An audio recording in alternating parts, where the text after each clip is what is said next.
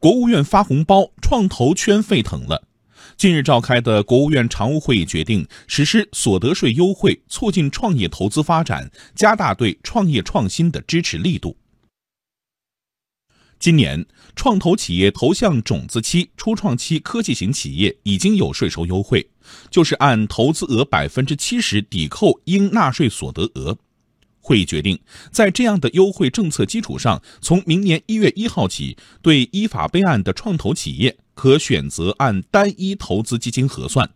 个人合伙人从这个基金取得的股权转让和股息红利所得，按百分之二十税率缴纳个人所得税，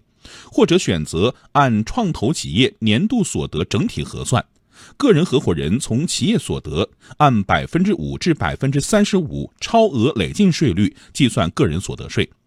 上述政策实施期限暂定五年，使创投企业个人合伙人税负有所下降，只减不增。这些政策的出台会给创投企业带来哪些利好？北京某创投行业专业人士指出，创投机构设立一支基金，一般会投资多个项目。以前按照单一项目征税的话。比如，一支基金投资了五个项目，可能一个项目赚了，其他四个项目亏了，整个基金是亏损的。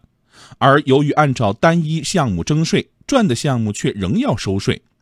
现在选择按照单一投资基金来征税的话，整个基金如果亏损了，就不用缴税了。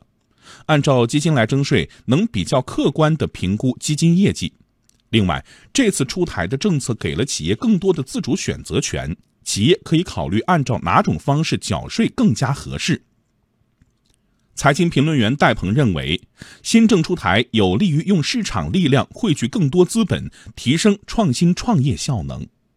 前一个阶段呢，尽管我们出台了各种各样的有利于创投。来推动科技发展的这样的一个政策，但是呢，这些政策啊之间如何去协调，尤其是对于啊一些企业来说，它如何去把这样的创业所面对的各种各样的风险，包括。投资当中所面对的各种各样的风险，能够更好的去平衡，更好的来激励呢，就成为了下一个阶段我们要解决的突出的问题。所以从目前来看呢，国务院常务会议当中出台的相关的政策，恰恰是针对这样的分散相应的风险，降低创投的成本，同时呢，使得这样的一个创业投资能够聚合更多的一个资本，产生更好的社会激励，用市场经济的力量来推动我们的创新大发展的这样的一个事实之举，也是一个当务之急之举。